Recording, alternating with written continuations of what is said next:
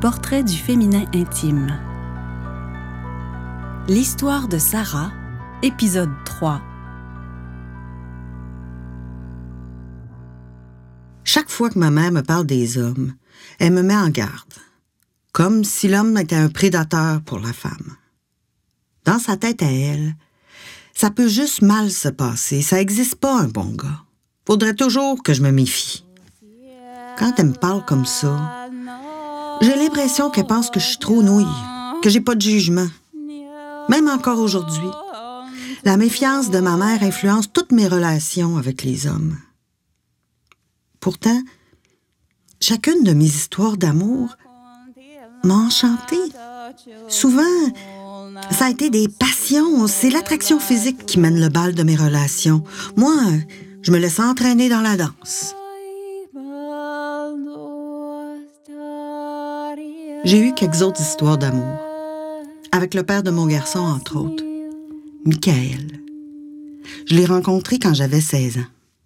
C'est un danseur, lui aussi. C'est vraiment un très, très bel homme qui carburait à la séduction à 150 000 à l'heure.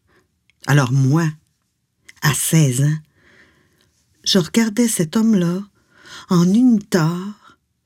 Il marchait et toutes les femmes du cours de ballet tenaient leur respiration. C'était phénoménal. Il te parlait, et là, tout d'un coup, il te foudroyait du regard. Ses yeux devenaient presque lumineux. Moi, j'étais complètement fascinée par le beau monsieur. Je l'ai croisé quelquefois, sans plus. Mais quand j'ai étudié à Toronto, j'ai connu une pianiste complètement exaltée qui m'a demandé d'apporter un cadeau à un ami qui vivait à Montréal. Ben, son ami, c'était Michael. Je lui ai apporté le cadeau. Il m'a dit I know you. Ça faisait trois ans qu'on s'était pas croisés. Je venais de me raser la tête et il m'avait reconnu. On est devenus des amis. Chaque fois que je revenais à Montréal, la pianiste me demandait d'apporter un cadeau de sa part à Michael. Des fois, il venait à Toronto pour faire des spectacles. Alors on se revoyait.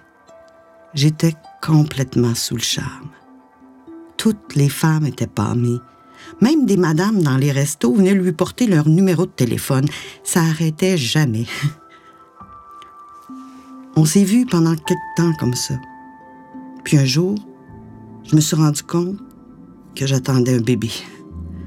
J'avais 21 ans. On était juste des amants. Il n'y avait rien, rien de décidé. Je lui ai dit que je ne me ferais pas avorter. Je lui ai demandé s'il voulait embarquer ou non. Là, mon enfer a commencé. On n'avait rien pour nous. On avait 13 ans de différence. Lui, il touchait déjà la mi-trentaine. Moi, je venais de finir l'école. Et là, je me retrouvais avec un bébé dans le ventre.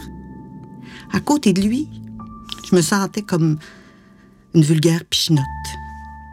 Oh, physiquement, j'ai eu une grossesse merveilleuse. Mon corps exultait.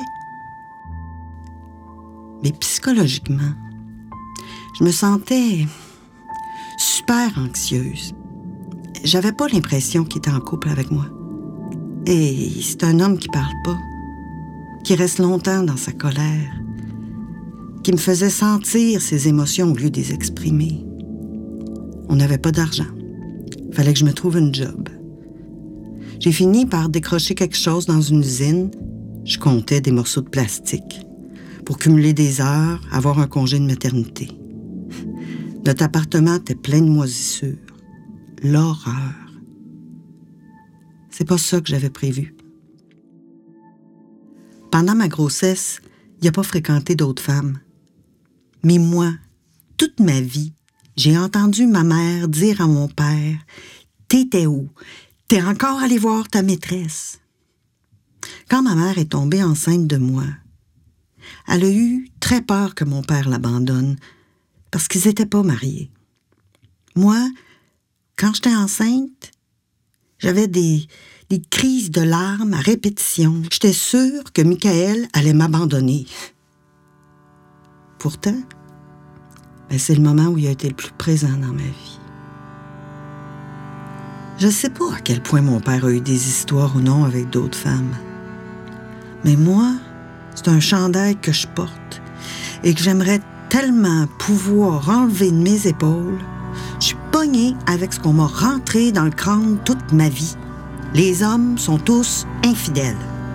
Je sais que non, mais j'ai une peur viscérale qui me porte à croire que oui.